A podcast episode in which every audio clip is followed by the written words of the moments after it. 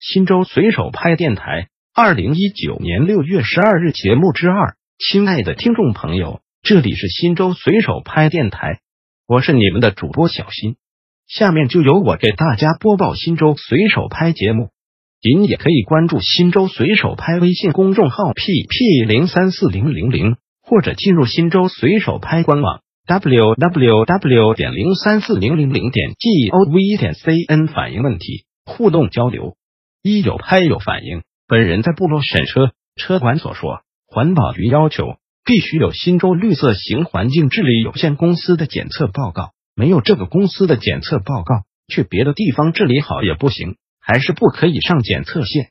现在我的车已经治理过了，没有问题，就是无法审车。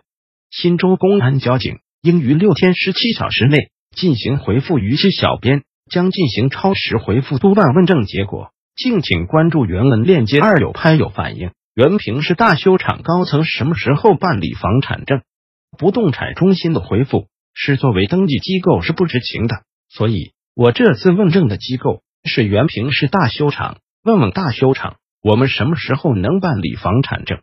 如果厂方没有实质性的答复，那么我下次问证对象就是两个开发公司。原平市人民政府应于二十一天十七小时内。进行回复逾期，小编将进行超时回复督办问政结果。敬请关注原文链接。新州随手拍电台，本条节目已播送完毕，感谢您的收听，再见。